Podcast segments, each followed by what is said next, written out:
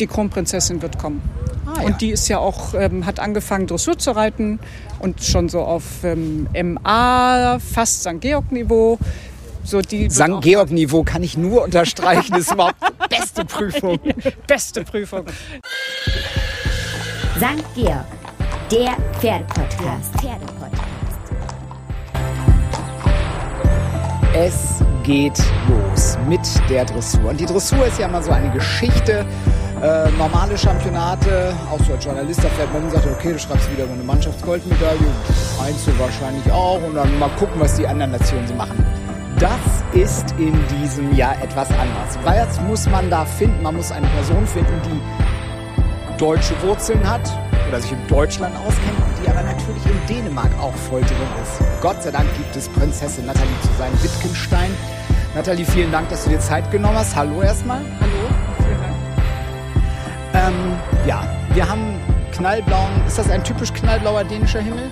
Ja, mit so ein paar Wolken. Ne? Aber das äh, ist halt ein bisschen so ein typischer dänischer Sommer im Moment, die letzten paar Tage. Also das passt total. Also Passt.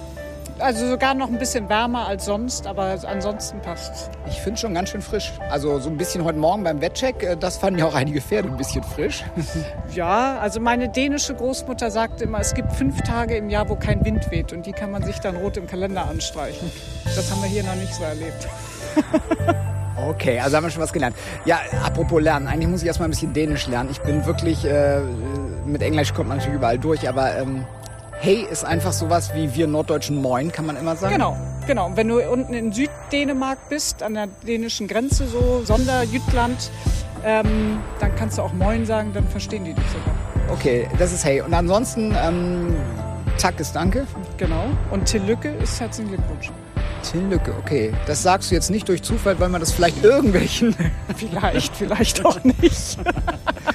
Okay, also äh, Till Lücke, Katrine? Oder sagt man Katrine, Till Lücke? äh, nee, man würde sagen Till Lücke, Katrine. Aber ich glaube, lass die erstmal reiten, bevor wir das sagen. Ja, wir wollen ja nur so ein bisschen, mal so ein bisschen auf die Starterfelder gucken und sonst wie was.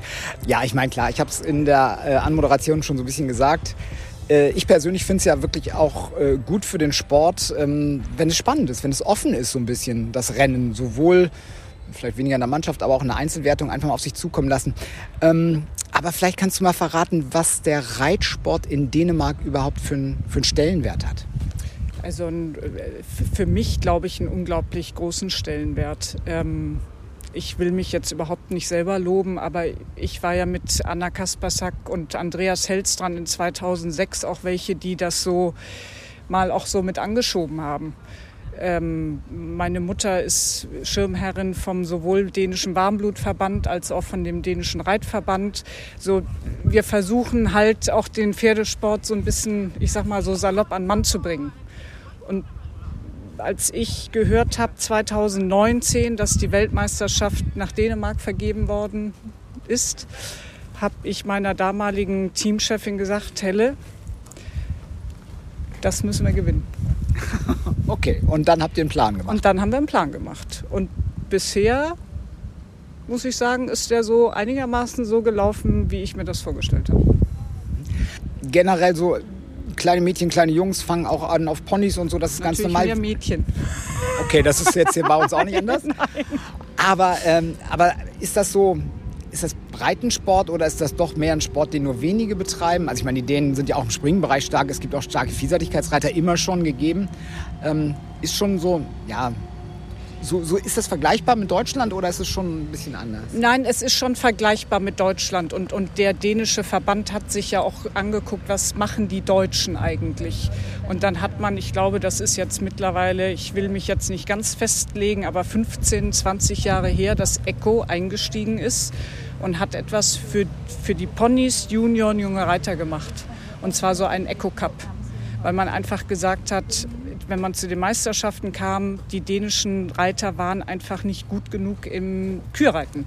Und damit man das Kürreiten auch zu Hause besser üben kann, hat man diesen Echo Cup veranstaltet, wo das Finale immer in, in der Kür ist. Und somit hat man auch einfach den, den Grundstein einfach mehr gelegt, ein, ein solideres Fundament für die Pony Junior junge Reiter.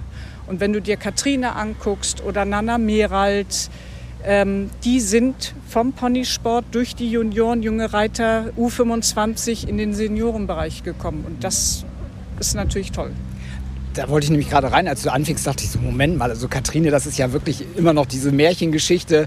Äh, da wird ein zweites Pferd angeschafft, von dem ein prominenter dänischer Pferdehändler sagt, das wird alles aber niemals ein mhm. Grand Prix-Pferd.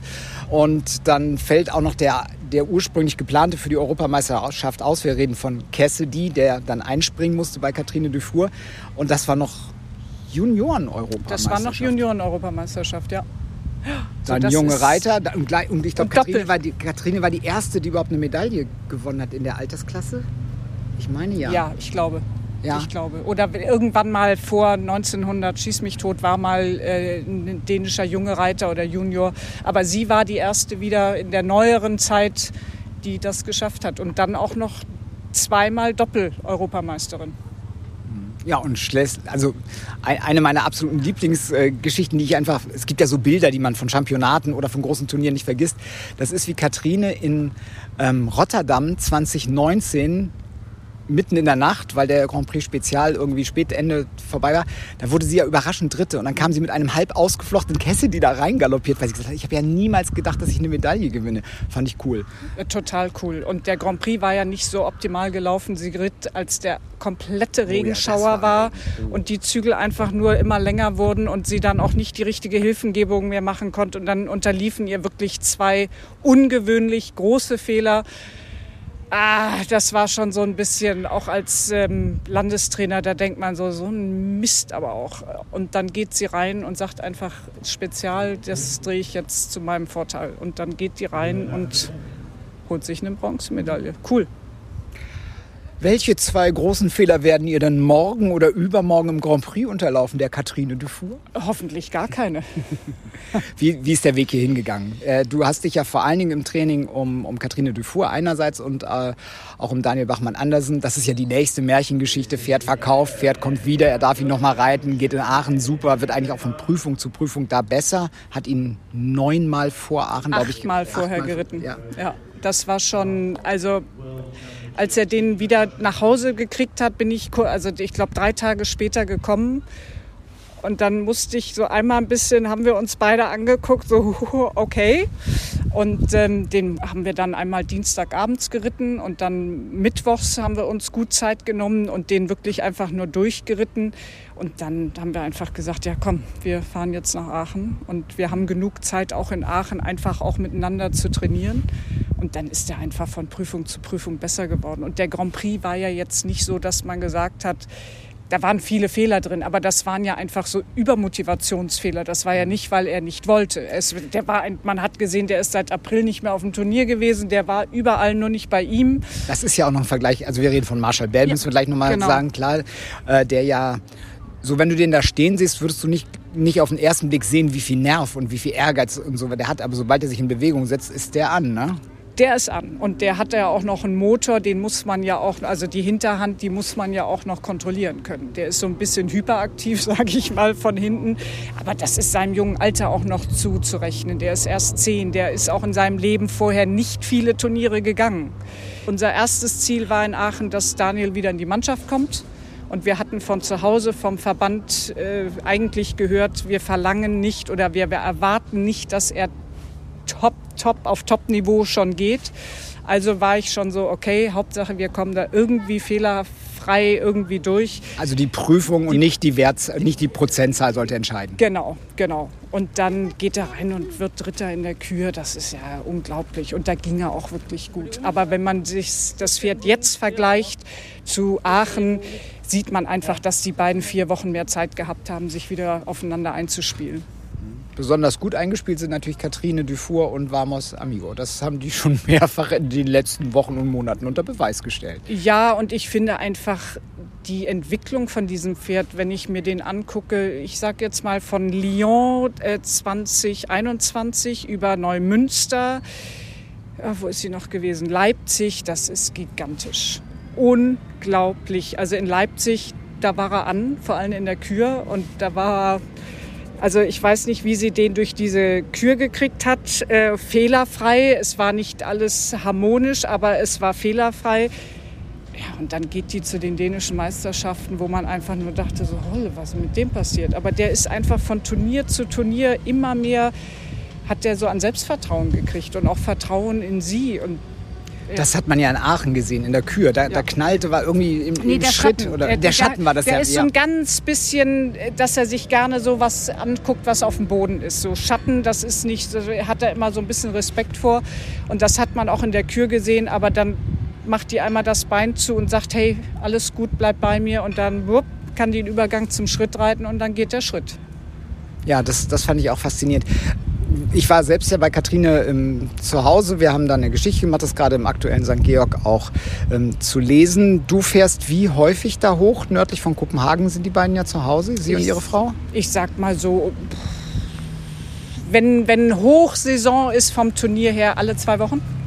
Und ansonsten alle drei bis vier Wochen, je nachdem, was sie so für Hilfe braucht oder ich meine, wir haben ja auch noch andere Pferde in Arbeit. Das sind nicht nur Bohemian und Vamos. So, ähm, ja, so alle drei Wochen, sage ich mal, im Durchschnitt. Was, was macht Katrine so als Reiterin aus? Also von der Trainerperspektive jetzt auch. Die ist so, die setzt alles wahnsinnig schnell um. Also man hat es noch nicht mal ausgesprochen. Ich sage jetzt einfach nur mal salopp gesagt, halbe Parade äußerer Zügel. Das hat man noch nicht mal ausgesprochen. Wupp, ist es schon passiert. Ähm, und jetzt kennen wir uns ja auch mittlerweile schon seit fünf Jahren. So, sie weiß auch, was ich sagen würde.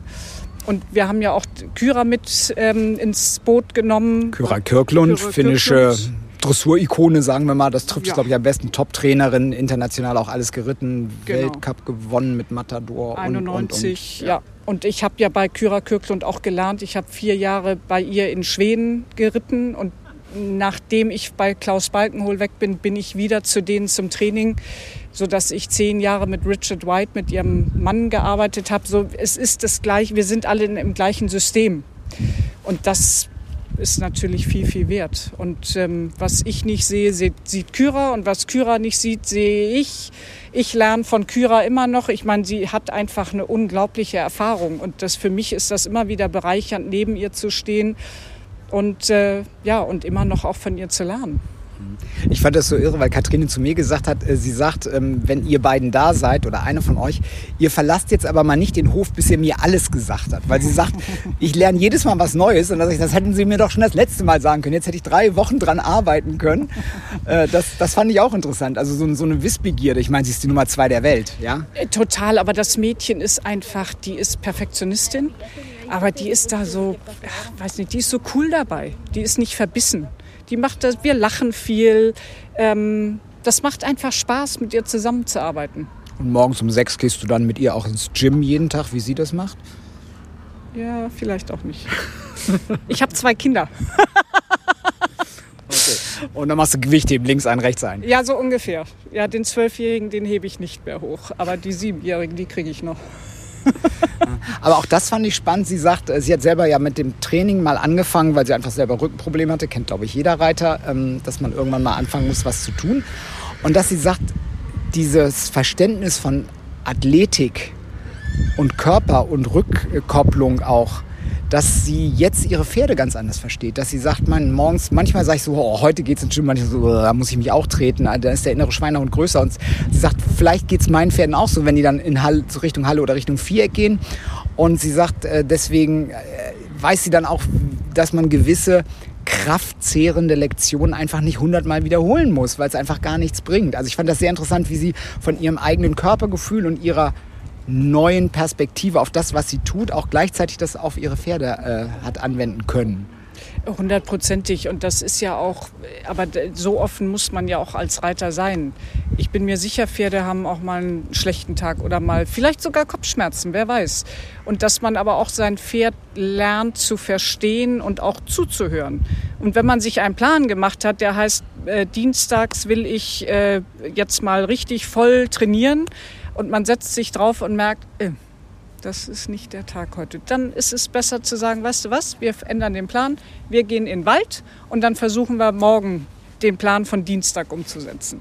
Und das das macht den guten Reiter aus, dass man sich auch einfach mal dem Pferd zuhört und auch versucht, es zu verstehen und nicht einfach über Biegen und Brechen zu sagen, der Plan ist so und ich halte fest, egal ob das Pferd will oder nicht. Und das macht einfach den guten Reiter aus, finde ich. Auf jeden Fall.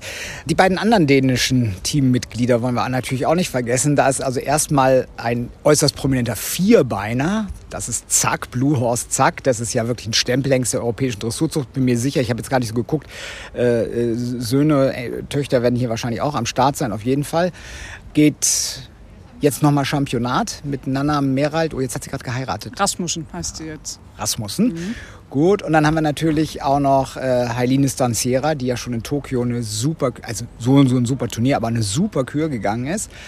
Von der war ich so ein ganz bisschen enttäuscht in Aachen. Enttäuscht ist zu groß, aber da hätte ich gedacht, ah, vielleicht hätte man gedacht, so von Tokio, das so im Hinterkopf, dass da noch ein bisschen mehr drin ist. Da habt ihr gepokert, ja? Habt ihr gesagt, mach mal slow, mach mal 74, damit die so ein bisschen, oder ja, jetzt ist das ja nicht mehr so, die Abteilung ist nicht mehr so ganz meine Abteilung. Aber ich bin mir sicher, Sie und Ihr Trainer haben einen Plan gehabt, der hieß, in Aachen reiten wir nicht volles Power, sondern heben uns das für hier auf, weil in Aachen zu toppen wäre jetzt auch zu früh gewesen. Ja.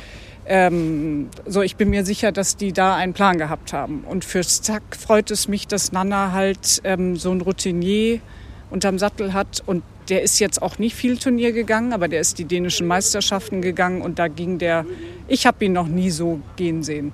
Und dass ich dann verstehe, dass der Verband sagt, kleiner Poker, wir setzen den ein, weil der ist noch nicht viel gegangen und sie weiß einfach, auch wenn sie nicht viele Turniere mit ihm geritten ist, das ist eine unglaublich starke Prüfungsreiterin. Die reitet jeden Punkt raus, wenn sie es kann und die ist einfach cool. Also die weiß einfach genau, wie sie den aufwärmen soll und wie viel sie vorher machen muss. So ein alter Hase, sage ich mal, der muss ja gar nicht viel gehen. Der geht hier ins Stadion, findet das super und dann ja, wird er sich schon präsentieren da drin, bin ich mir ziemlich sicher. Okay, klingt nach Gold insgesamt. Verstanden. Na, das ist ja auch euer Ziel. Das ist ja auch, ich meine, Entschuldigung, wer möchte nicht auf einer Heim-WM gewinnen? Also da muss das ja nicht war mein, Das war mein Ziel. Das in, war dein Plan. Das war, mein, das war mein Plan. Und wenn das Ziel äh, in Erfüllung geht, dann ist das schon ziemlich cool. Ähm, ist das jetzt despektierlich zu fragen, ob deine Tante dann auch mal vorbeischaut? Also man muss ja ein bisschen bei Majestäten vorsichtig sein. Oder ist das geplant? Also kommt die Königin auch? Ich Nein, die ist ja, meine Tante ist überhaupt nicht in dem Sinne Pferdesport begeistert. Meine Mutter ist hier und die Kronprinzessin wird kommen. Ah, ja. Und die ist ja auch, ähm, hat angefangen Dressur zu reiten und schon so auf ähm, MA, fast St. Georg-Niveau. So die St. Georg-Niveau kann ich nur unterstreichen. Ist überhaupt beste Prüfung. beste Prüfung. Nein, so da sind zwei ähm, vom dänischen. Königshaus, die dem Pferdesport schon sehr angetan sind. Gut, dann machen wir natürlich noch mal ein paar Tipps für die Einzelmedaillen. Wen hast du da so uh. auf der Liste? Was meinst du? Also Katrine Dufour haben wir schon mal auf der Liste. Du hast natürlich auch Daniel Bachmann-Andersen. Ja, Daniel. Den habe ich mit auf der Liste. Isabel darf man nie unterschätzen. Frederik Wandres darf man nicht unterschätzen. Lottie Fry. Glamourdale. Glamourdale. Ähm, ja, und vielleicht kommt auch noch ein Outsider, wer weiß. Ich finde, es ist eine interessante WM dieses Jahr und also richtig gut für unseren Sport. Ich glaube, das war ein Schlusswort. Vielen Dank, Nathalie. Gerne. Äh, tschüss auf Dänisch. Farewell. Farewell, so mhm. wie Farewell. Mhm. Ja. Farewell. Farewell. Mhm. mhm. Und äh, möge der Beste gewinnen. Möge der Beste gewinnen. Ich glaube, das kriege ich auch noch hin. Vielen Dank. Farewell. Farewell. Das war St. Georg, der Pferde-Podcast. Jeden Tag melden wir uns aus Herning hier von den Weltmeisterschaften. Immer wieder dranbleiben, immer wieder reingucken und am besten einfach eine Seite merken. Das ist st-georg.de slash podcast. Da gibt es dann den Übersicht für alle Podcasts. Ich freue mich auf morgen. Tschüss, bis dann. Farewell. Und nun, und nun Ende Gelände. Das war St. Georg, der Pferde-Podcast. Der Pferdepodcast.